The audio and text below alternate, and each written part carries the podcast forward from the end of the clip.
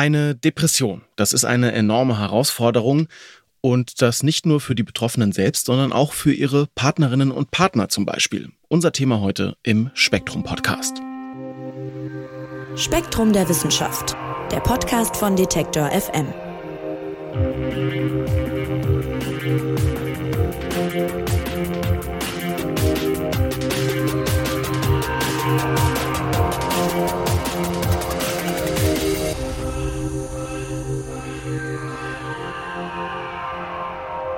Depressionen gehören zu den häufigsten Erkrankungen und leider auch zu denen, die am meisten unterschätzt werden. Laut der deutschen Depressionshilfe zum Beispiel werden mehr als acht Prozent der Menschen in Deutschland im Lauf ihres Lebens mal depressiv. Und unter den Berufstätigen, da haben in einer Umfrage sogar 20 Prozent angegeben, dass bei ihnen schon mal die Diagnose Depression gestellt worden sei.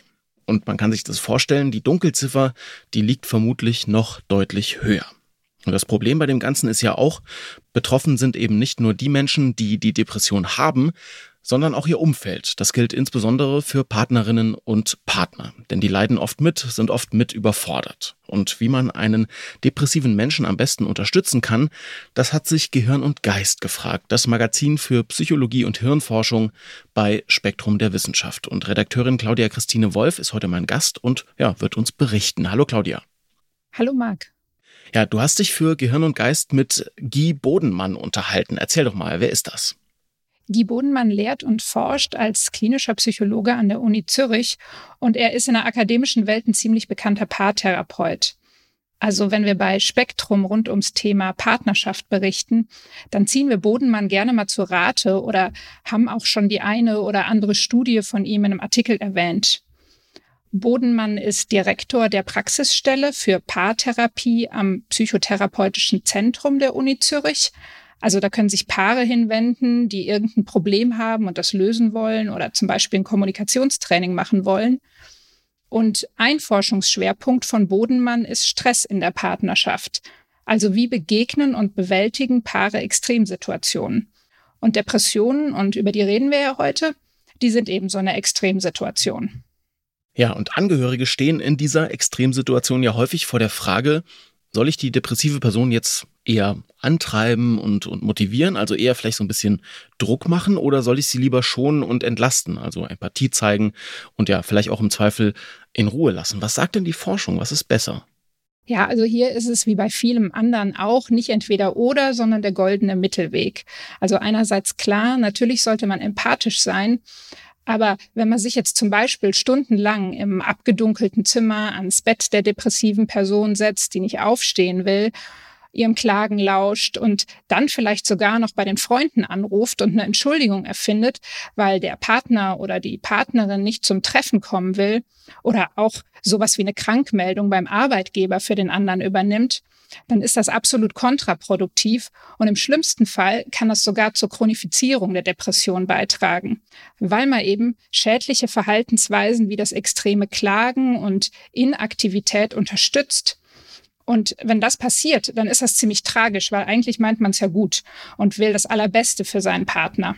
Andererseits sollte man natürlich auch nicht das Zimmer stürmen, die Fenster aufreißen und die Bettdecke wegziehen und dann irgendwie sowas wie raus aus den Federn rufen, weil wenn man jemanden versucht, auf diese Art anzutreiben, dann wirkt das nicht wirklich motivierend, sondern kommt eher gefühlskalt rüber.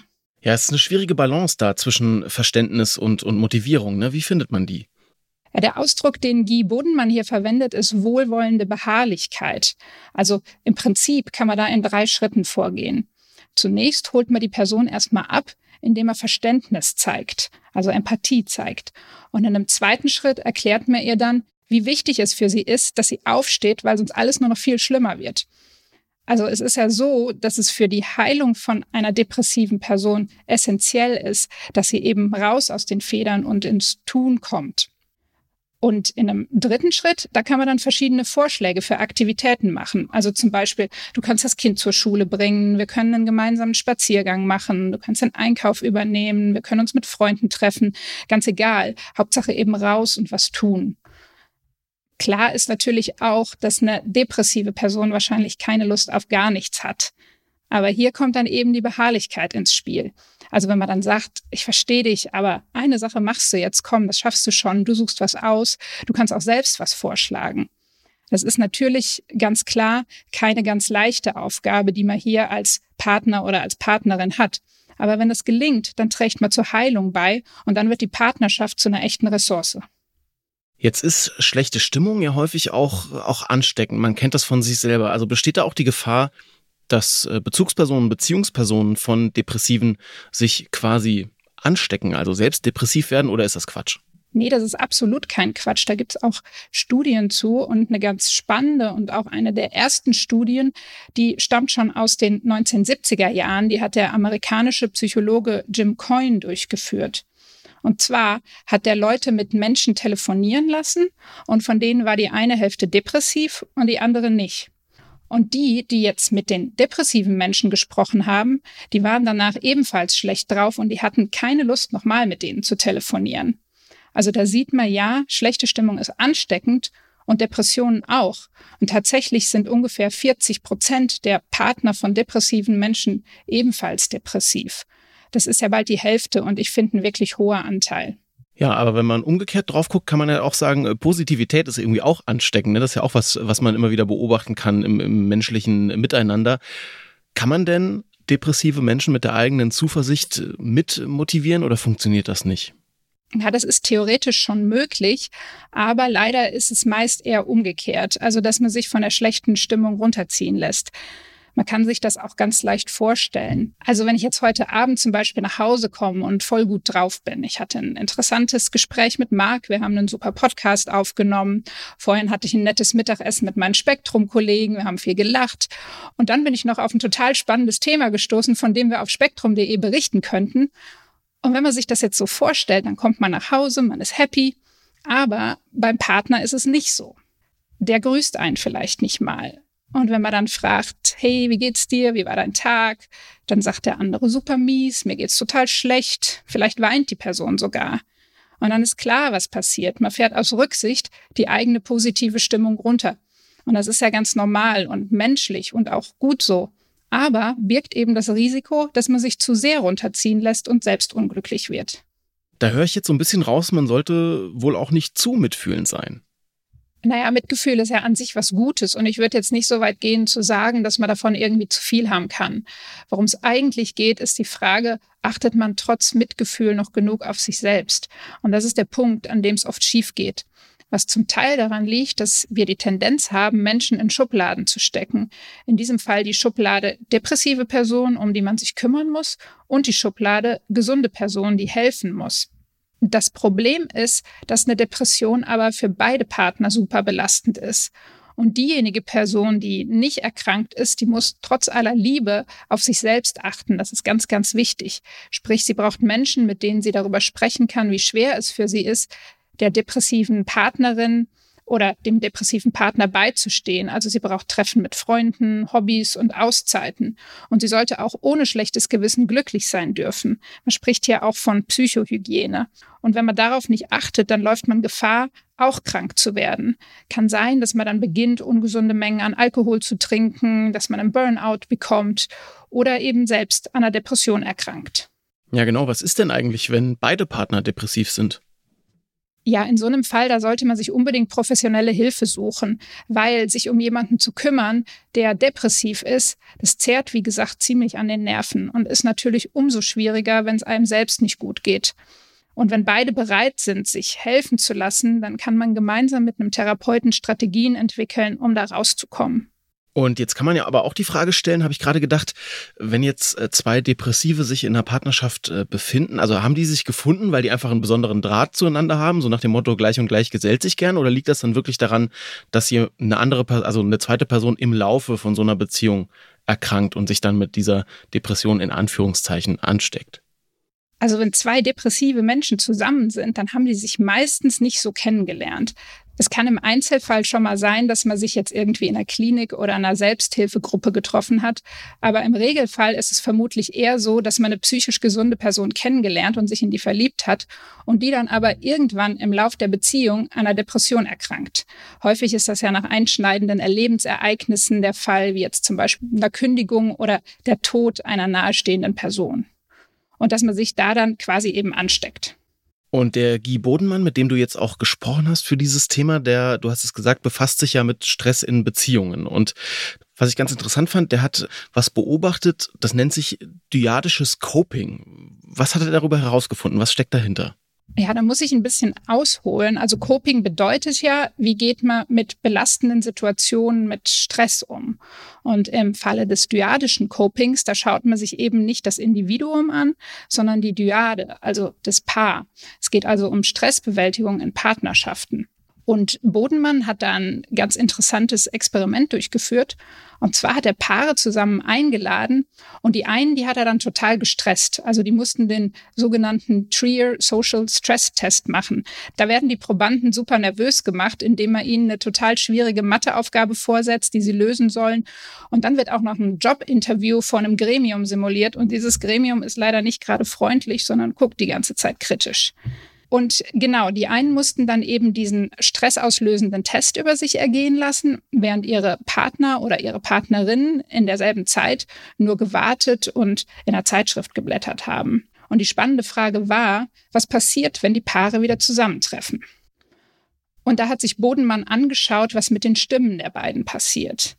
Also es ist so, wer gestresst ist, der spricht tendenziell schneller, höher und meistens auch ein bisschen lauter. Das hört man jetzt im Alltag nicht so, weil das sehr subtile Veränderungen sind. Aber in Stimmanalysen, da wird das schon sehr deutlich. Also wenn man jetzt meine Stimme analysieren würde, würde vielleicht rauskommen, dass ich ein bisschen höher und ein bisschen schneller und vielleicht auch ein bisschen lauter spreche als normal, weil wir hier gerade einen Podcast aufnehmen und ich nichts Falsches sagen will. Und was sich da jetzt eben in Bodenmanns Experiment gezeigt hat, ist, dass die gestressten Probanden mit hoch erregter Stimme ihren Partnern davon berichtet haben, was sie gerade Schlimmes machen mussten. Also Jobinterview, Matheaufgabe. Und oft war es dann so, dass die Partner ebenfalls mit ihren Stimmen hochgegangen sind. Die haben sich also, wenn man so will, von der Stimmung ein kleines bisschen anstecken lassen. Aber anschließend, und das ist das Tolle an der Sache, sind beide mit ihren Stimmen runtergegangen. Also der nicht gestresste Partner hat den gestressten sozusagen abgeholt und runtergebracht, indem er mitgefühlt hat. Aber das war nicht bei allen Paaren so. Also manche, die sind emotional eben nicht mitgegangen, die waren stimmlich, also unverändert entspannt.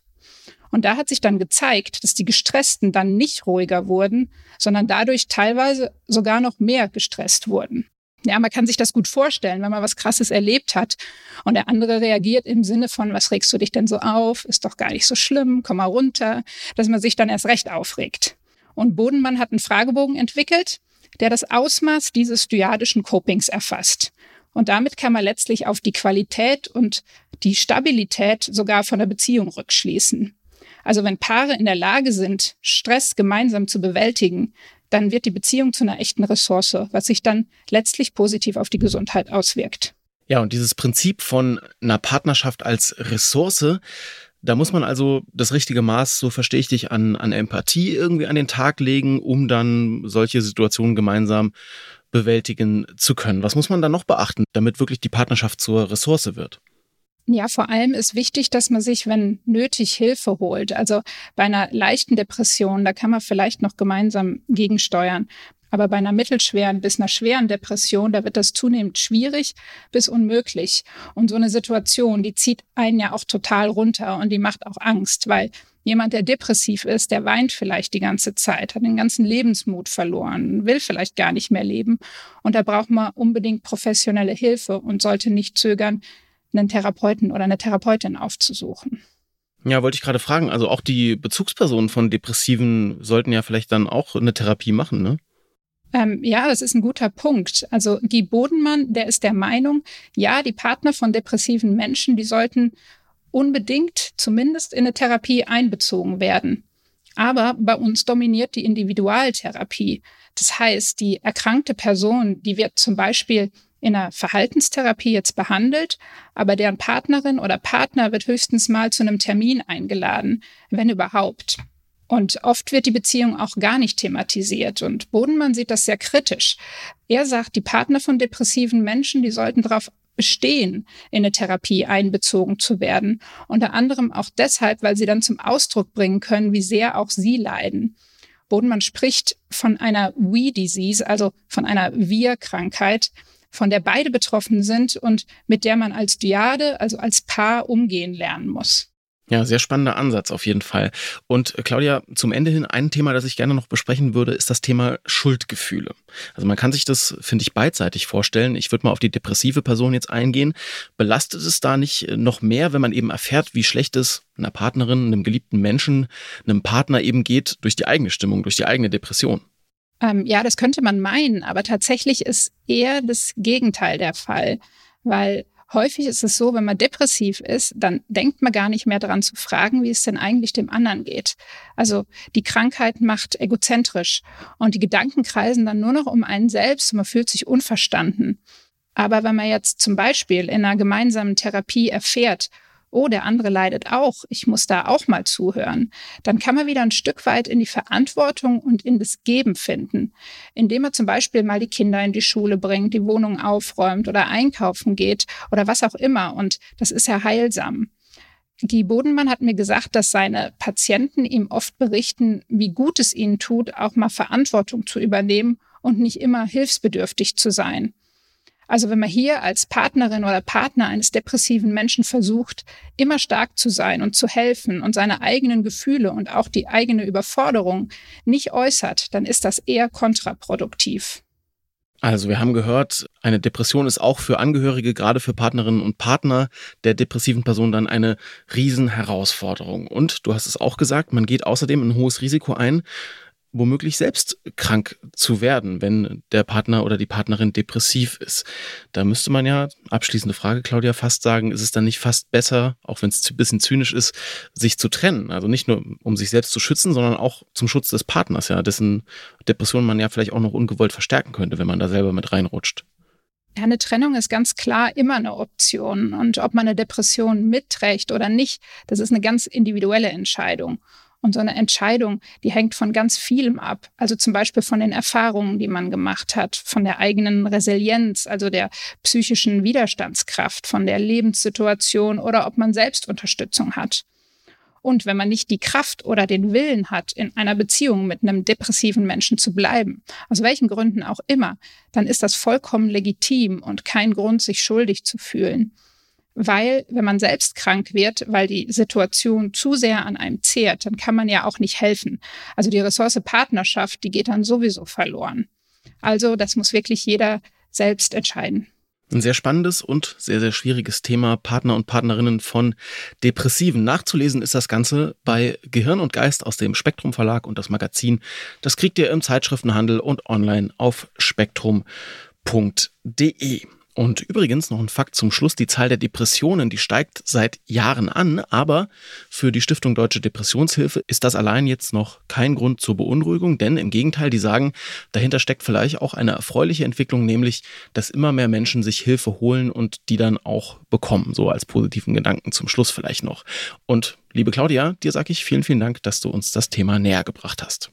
Ja, danke dir, lieber Marc, für die interessanten Fragen. Falls ihr noch Fragen zu Depressionen habt oder Anlaufstellen selbst sucht, das Infotelefon der Depressionshilfe, das erreicht ihr unter 0800 33 44 533 und Kontakt zu einer Ärztin oder einem Psychotherapeuten stellt euch auch die Kassenärztliche Vereinigung her. Da ist eine zentrale Rufnummer, die 116 117. Das findet ihr alles auch nochmal in den Show Notes. Soweit von uns hier beim Spektrum Podcast für diese Woche. Ich danke euch ganz herzlich fürs Zuhören und freue mich, wenn ihr auch kommende Woche wieder dabei seid. Mein Name ist Marc Zimmer und ich sage Tschüss und macht's gut. Spektrum der Wissenschaft, der Podcast von Detektor FM.